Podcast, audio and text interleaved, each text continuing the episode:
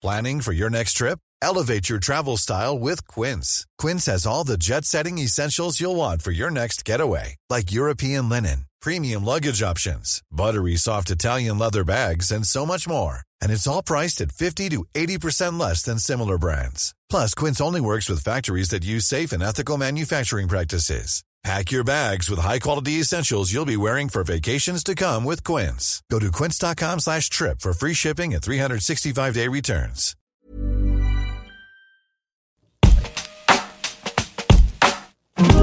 Alto Parlante, tu podcast de política. Te decimos las cosas como son. Al micrófono Pablo Marín y Arturo Aramburu. Comenzamos. Jueves 12 de noviembre, bienvenidos, bienvenidas a este su programa de política favorito, Alto Parlante. Mi nombre es Pablo Marín y me acompaña Arturo Aramburu el día de hoy trayéndote mucha información, muchas cosas interesantes. La agenda nacional ha cambiado y han agregado nuevas cosas, así que hoy te vamos a explicar en solo 25 minutos o un poquito menos ¿Qué está pasando allá afuera? ¿Cómo estamos? Muy bien, feliz como todos los lunes y jueves acompañándolos, eh, grabando aquí con, un buen cafecito, con toda la información Agüita en mi casa. entonces, para no perder tiempo, eh, empezar con todo. Eh, seguramente lo vieron, ¿eh? Seguramente lo vieron que Pfizer anunció que su vacuna ya va progresando, que la cosa avanza, que parece que va bien. Y eso como que a la humanidad le regresó muchísima esperanza. Eh, la gente empezó a, publicar por ahí, inclusive algunos medios, que ya va al 90% de, avance. ¿no? Whatever the fuck that means. Porque en, temas médicos, en temas de vacunas, la gente no logra comprender cómo funcionan las fases de testeo que tiene que, tiene que haber por ahí. Completamente. Que de hecho, más que que vaya un 90% de avance, quiere decir que, o sea, todavía hay un 10% de, de una de cada 10 personas que se le ponen no está reaccionando adecuadamente. Y esto quiere decir que no se podría poner para el resto del mundo. O sea, que un 10% no esté jalando como tú lo quieres, pues esto es, muy alto.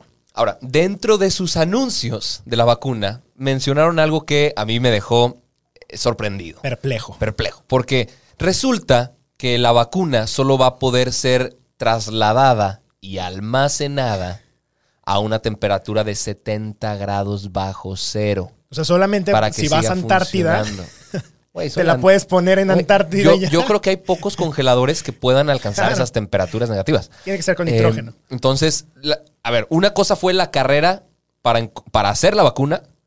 La carrera logística para distribuirlo va a ser el pedo. Que, que esto, si lo vemos desde otro punto de vista, o sea, los países están compitiendo por la vacuna como compitieron hace unos 50 años por la carrera espacial. Claro. O sea, esto, ¿por qué? Porque esto demuestra sus capacidades científicas para poderle proveer al mundo de salud. O sea, imagínate, esto no es nada menor. O sea, esto implica que los países están haciendo adecuadamente las cosas en educación, en investigación, en distribución, en logística, en muchísimas cosas. Vamos a ver qué pasa. Esto no quiere decir que pues ya las cosas como si nada. De hecho, eh, ayer leía un artículo que estaba muy interesante en donde decían cómo las bodas en México son de los detonantes más fuertes para que reviente el tema del coronavirus y cuántas personas se contagian alrededor de esto. Eh, está, está bien grave. O sea, la gente como que ha bajado mucho la guardia y, no podemos hacer eso, ¿no? Y sumando algo, nada más para concluir el tema de la vacuna, del tema de, de, las características de la temperatura con la que se tiene que distribuir, esto de entrada... Ay, güey, aquí me había salido... pero vamos bien. Todo bien, todo bien. Esto nos habla de que de alguna forma u otra va a haber discriminación para quienes puedan o no acceder a una vacuna. Claro. No va a poder llegar a cualquier lugar. A ver, hay nueve vacunas más que están como en, Desarrollándose. Eh, eh, en, desarrollo.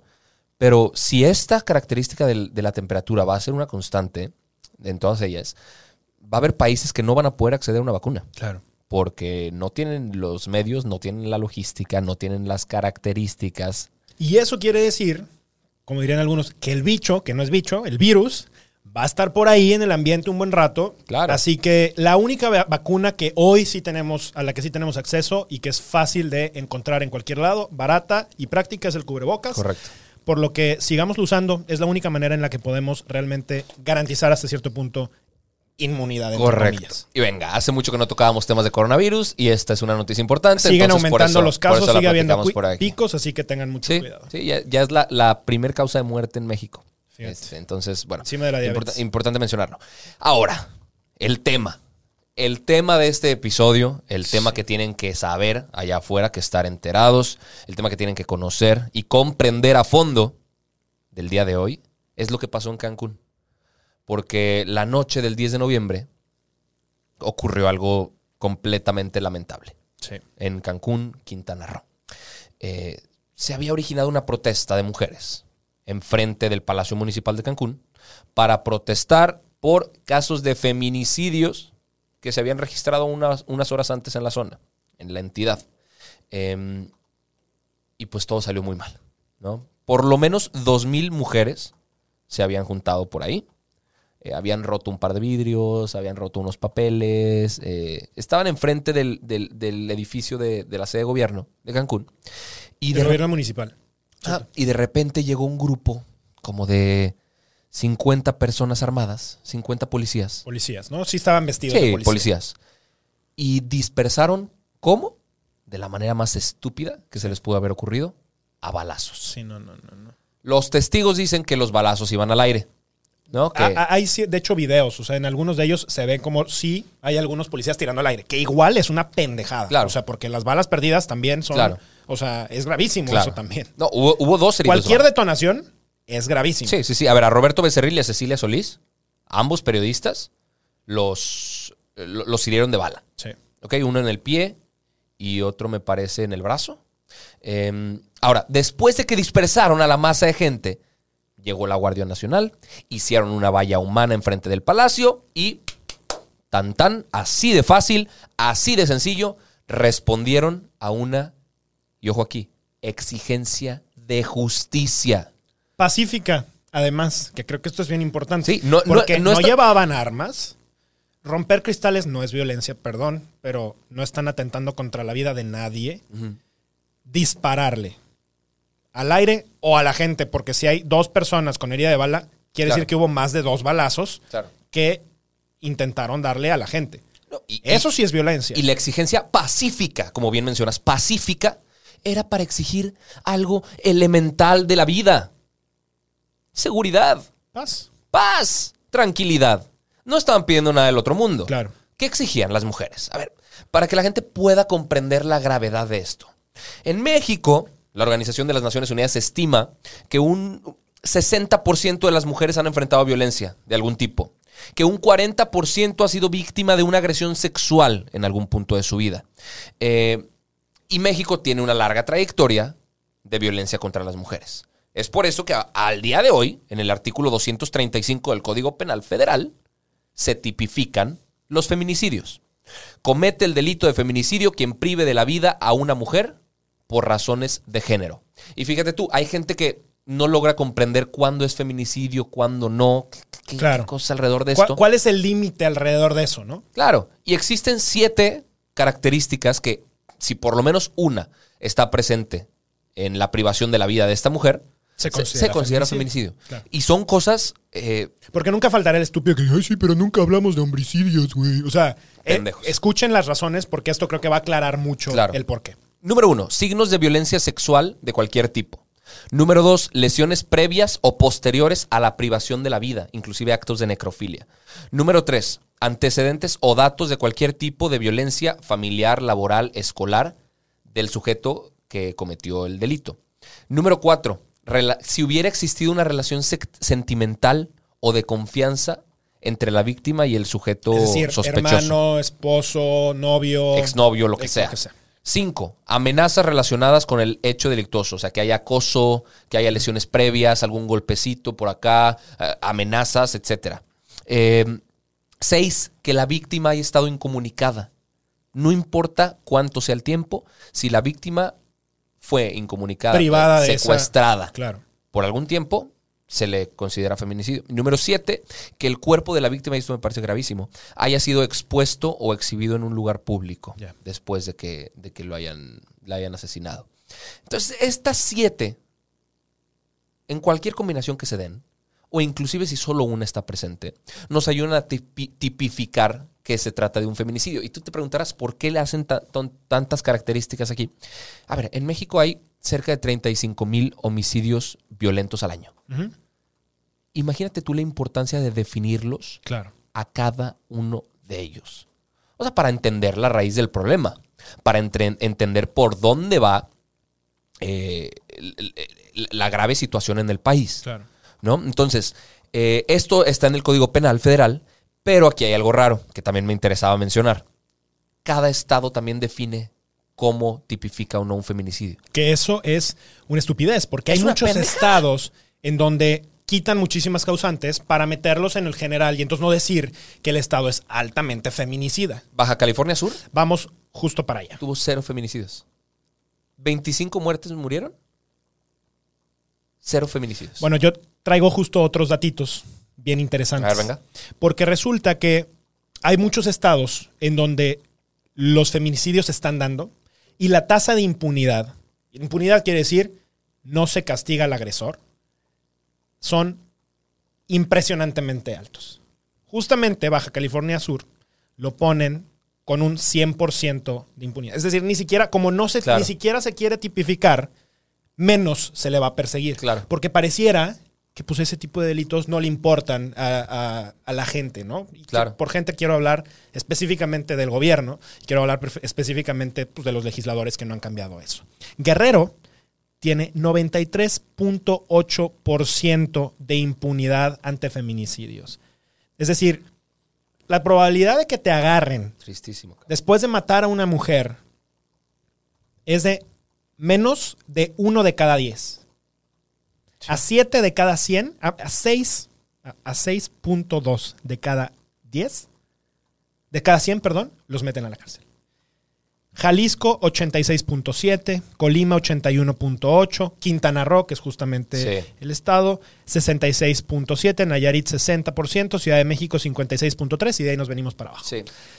Que, que estos niveles se mantengan de esa manera es terrible y, hace muchísimo daño a la población. Porque quiere decir que cualquiera se siente con derecho y con licencia de hacer lo que sea, porque al cabo no pasa nada. Y como vivimos en el país de al cabo no pasa nada, entonces entramos en un círculo vicioso, en donde pues no importa si hago mal lo que sea, porque no se me va a castigar. Y entonces el mejor negocio de este país es ser delincuente. El mejor negocio de este país es robar, es matar, porque no pasa nada. Y es, es, un círculo vicioso y alguna vez platicábamos tú y yo, ¿no? O sea, ¿qué es más grande y qué es peor? La corrupción o la impunidad, pues es que son complementarios. Creo yo que la impunidad desata que en buena parte el corrupto no tenga miedo de ser corrupto, porque nunca va a ser enjuiciado, nunca va a ser castigado, nunca va a tocar la cárcel.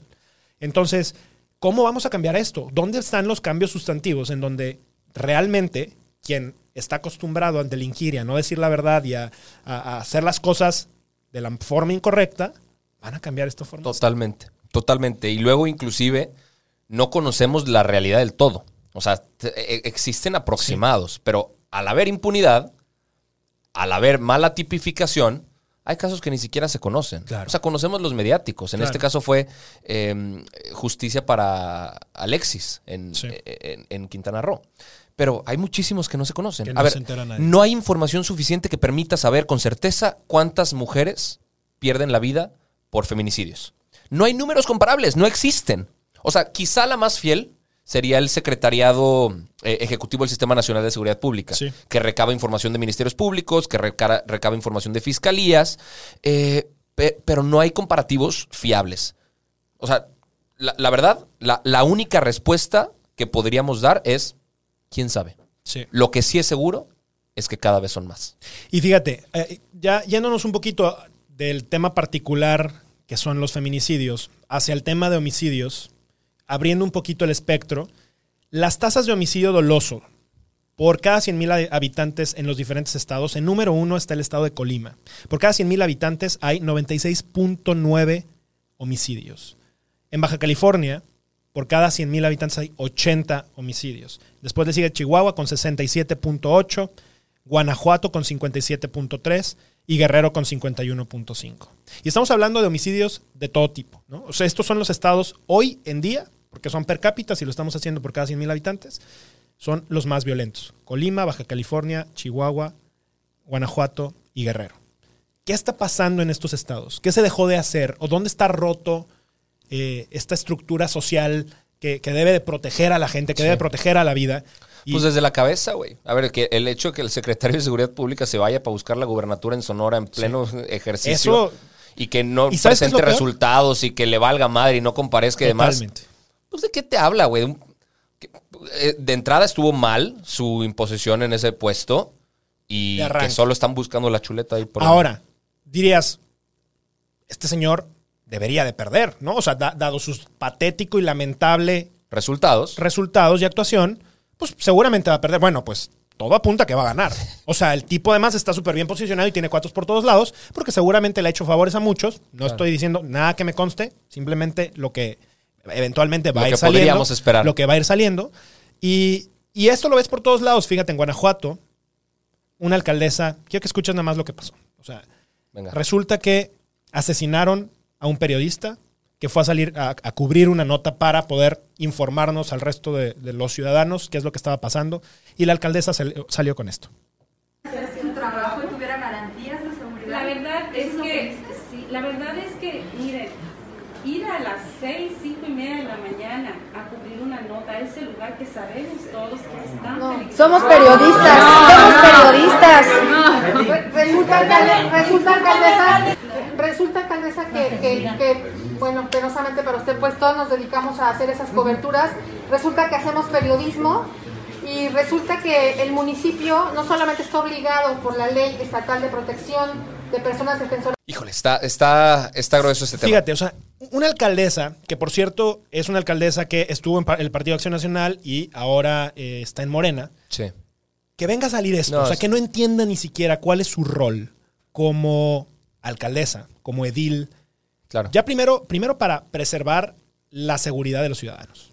Y en segundo lugar, para entender cuál es la labor periodística. Rodeada de periodistas, te pones a decirle eso, su compañero debería de estar ahí cubriendo la nota y no está porque está muerto. Porque lo mataron porque no había condiciones necesarias. Y los periodistas finalmente lo que están haciendo es una labor titánica para ser los ojos de ti, de mí, de quienes nos están viendo, para no arriesgarnos justo y entrar en esas zonas. Claro. Sí, ser periodista en nuestro país es de alto riesgo. Somos uno de los países que tiene las los mayores tasas de asesinatos a periodistas. Y sí, esto tendría que estar cambiando, esto no puede seguir así. Y sí, sí es culpa del gobierno, sí es culpa de los alcaldes, sí es culpa de los gobernadores y del presidente no estar haciendo acciones suficientes, no solamente para los periodistas, Totalmente. para las mujeres, para los ciudadanos comunes y corrientes y Para para, la las personas que están tratando de hacer las cosas bien y salir afuera y salir y simplemente llevar una vida normal, Sí. ¿no? Sí, sí, sí. Vivir en paz. Claro. Si no vivimos en paz, pues no tenemos nada. Ahora, un- un- una noticia, una nota que, que seguramente va a dar mucho de qué hablar, pero que hoy en la mañana se reveló información por ahí, Está cañón. de la Fiscalía General de la República. Eh, bueno, resulta que se había hablado desde la semana pasada de una supuesta orden de aprehensión que ya había sido girada contra mm, eh, Luis Videgaray. ¿no? Después de que Emilio Lozoya haya hablado, esa novelita que ya conocemos. Ojo, Luis Videgaray, una de las manos derechas Sí. y más cercanas A ver, el güey fue secretario de, De- Relaciones Exteriores, luego fue secretario de Hacienda. le llevó el la vato estaba en campaña todos lados con, a Enrique con Peña. Nieto, le llevó la campaña, o sea, fue- era una de las figuras fuertes. Es más, si Pepe Mid no hubiera sido candidato, muy probablemente hubiera sido o un Videgaray o un Osorio Chong. ¿Estás Sí, de acuerdo? sí, Eran los tres que podían haber sido candidatos. sí, pues bueno. Emilio Lozoya habla, empieza la novelita, embarran a Videgaray como uno de los operadores. O sea, a ver, la orden de aprehensión está girada contra, contra Videgaray. Pero un juez pues no, se las rechazó, se las rebotó porque no había suficientes pruebas. Entonces estos güeyes dijeron, vamos a perfeccionarla.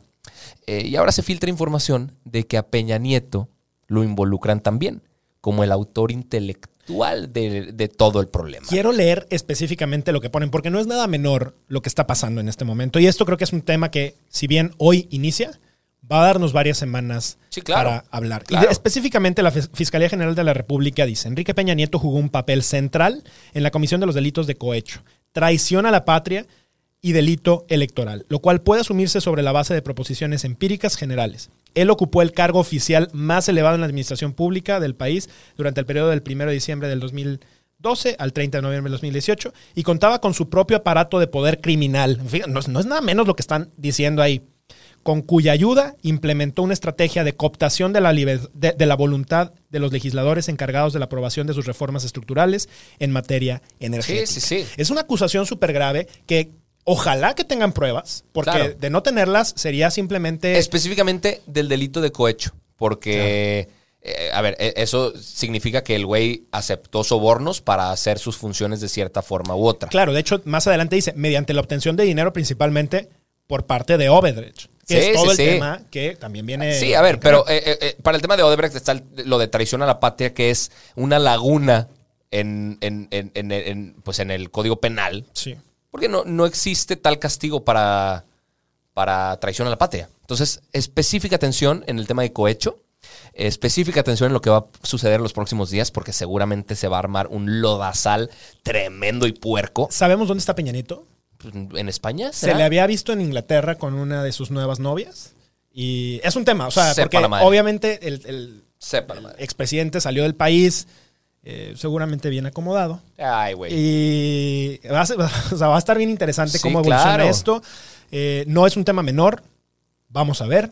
Y obviamente aquí en Altoparlante les vamos a traer toda la información en cuanto vaya saliendo todos los lunes y jueves. Fue un placer estar con ustedes un día más. Por aquí Seguimos al pendiente y con toda la información. Hasta luego. Chao. Esto es todo por hoy, pero sin llorar. Estaremos de vuelta cada lunes y jueves en todas las plataformas. Si crees que alguien necesita entender las cosas como son, compártele este capítulo. Nos vemos. A lot can happen in three years, like a chatbot may be your new best friend. But what won't change? Needing health insurance. United Healthcare Tri Term Medical Plans, underwritten by Golden Rule Insurance Company, offer flexible, budget friendly coverage that lasts nearly three years in some states. Learn more at uh1.com.